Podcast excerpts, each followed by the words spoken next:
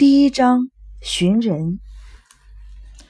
从八木村回来已经八个月，我的身心终于恢复了平静。我坐在位于神户西郊小山丘上的新书斋里，一边欣赏如诗如画的淡路岛美景，一边静静的抽烟，心中却在感慨：我竟然能够活着回来，这是一种无比神奇的感觉。小说里经常出现这样的情节：由于极度恐惧，一夜白头。现在，我拿起桌上的镜子照了照，虽然没发现白发明显的增多，可是仍然有一种难以置信的感觉。我所经历的事情是如此的恐怖，事后再回想起来，当时无论我做出怎样的选择，似乎都是死路一条。而现在，我不仅平安无事的活着，而且过上了比以前更幸福，呃，不，应该说是做梦也想不到的幸福的生活。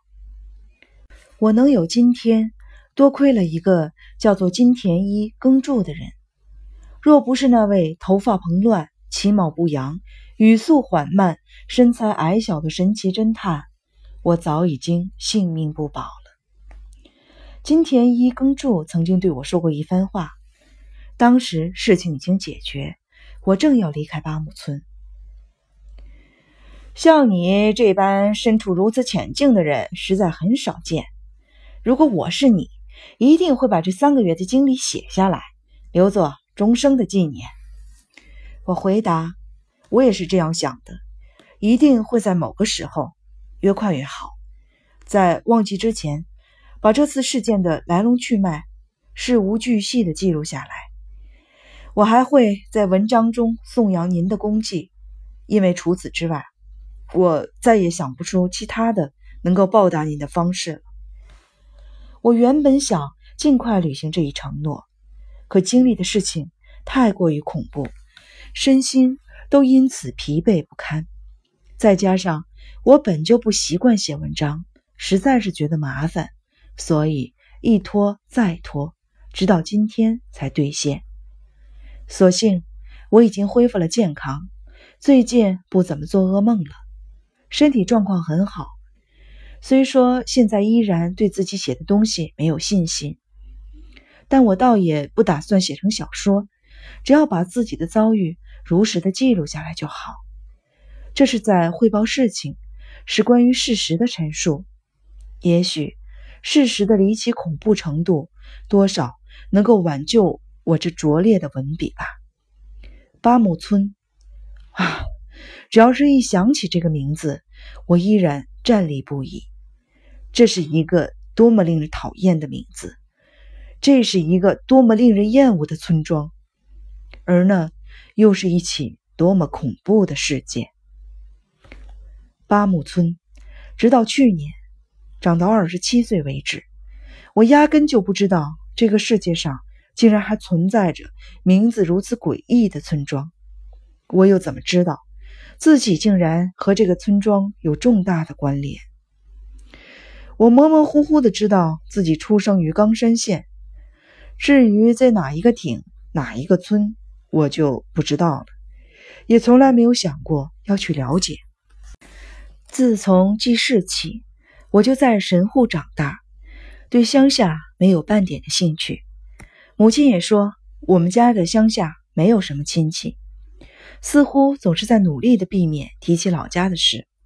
我的母亲，直到现在，当我闭上眼，眼前还能清晰的浮现出在我七岁时去世的母亲的面容，就像所有幼年丧母的男孩一样，我也一直认为。自己的母亲是这个世界上最美的女人。母亲身材娇小，身体的每一个部位都仿佛缩小了一号。她的脸很小，五官很秀气，长得端庄而精致，就像美丽的玩偶。她的手和幼时的我的手差不多大。母亲就是用这双小小的手，一刻不停地帮别人做针线活。母亲始终是一副沉默的样子，极少说话，更不怎么外出。可是，一旦她开口，那柔和的冈山方言就像音乐一般在我的耳边响起，令人惬意。那个时候，有一件事一直折磨着我幼小的心灵。安静温和的母亲，不知为何会在深夜里被某种可怕的疾病侵袭而发作。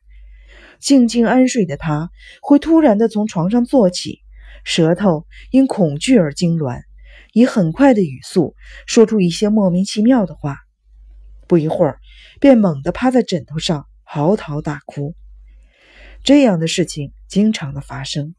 每当此时，被母亲惊醒的我和继父。便会从左右两边呼唤他的名字，摇晃着他的身体。可即使如此，他也很难冷静下来。他总是拼命的哭泣，直到精疲力尽，才倒在继父的臂弯里，像个孩子一样哽咽着睡去。继父会整夜的抱着母亲，轻轻的抚摸着她的背。直到现在，我才明白母亲发病的原因。可怜的母亲啊！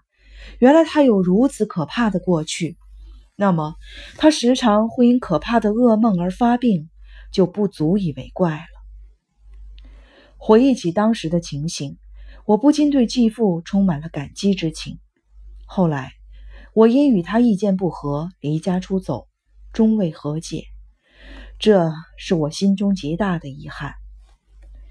我的继父名叫四田虎造。是神户造船厂的工头，他足足大母亲十五岁，身体魁梧，脸膛发红，乍一看长得十分吓人。现在想来，他是一个心胸宽广的男子汉。我至今也不知道母亲和他是怎么结识的。他对母亲堪称是百般的呵护，对我也是很疼爱。所以，很长一段时间，我并不知道他是我的继父。户口名簿上也清楚地写着我是他的孩子。直到现在，我的名字依然是四田陈迷。当初我唯一觉得奇怪的是，在我随身携带的护身符袋中有脐带出生证明，上面写着我是大正十一年出生。可是户籍上却写着大正十二年出生，所以今年我实际上已经是二十九岁了。可是，在世人面前，却还只是二十八岁。这些暂且不说，前文已述，我的母亲在我七岁那年去世了。从那时起，我前半生真正的幸福便戛然而止。随后的生活。其实也并非十分凄惨。母亲去世后的第二年，继父娶了一位新妻子。这个女人和母亲不同，是个身材高大、性格开朗、毫无心机的人。继父又心胸宽广，所以后来他们一直照顾我，供我从小学读到了商业学校。可是不管怎样，没有血缘关系的亲子之间。总归缺了点什么，就好像乍一看没什么区别的饭菜，尝了以后才发现缺少了某种关键的调味料。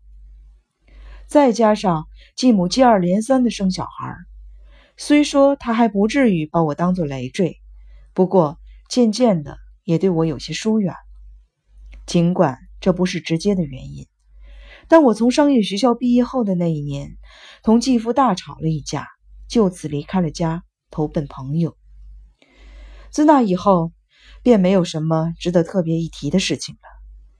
就像当时所有身体健康的青年一样，我在二十一岁那年应征入伍，很快被派往南方，度过了一段艰苦的岁月。于战争结束后的第二年复员，我回到了神户，震惊地发现整座城市都已经烧得。面目全非，继父的家也被烧毁了。虽说我们曾经发生过冲突，可他毕竟是我此时唯一可以依靠的人。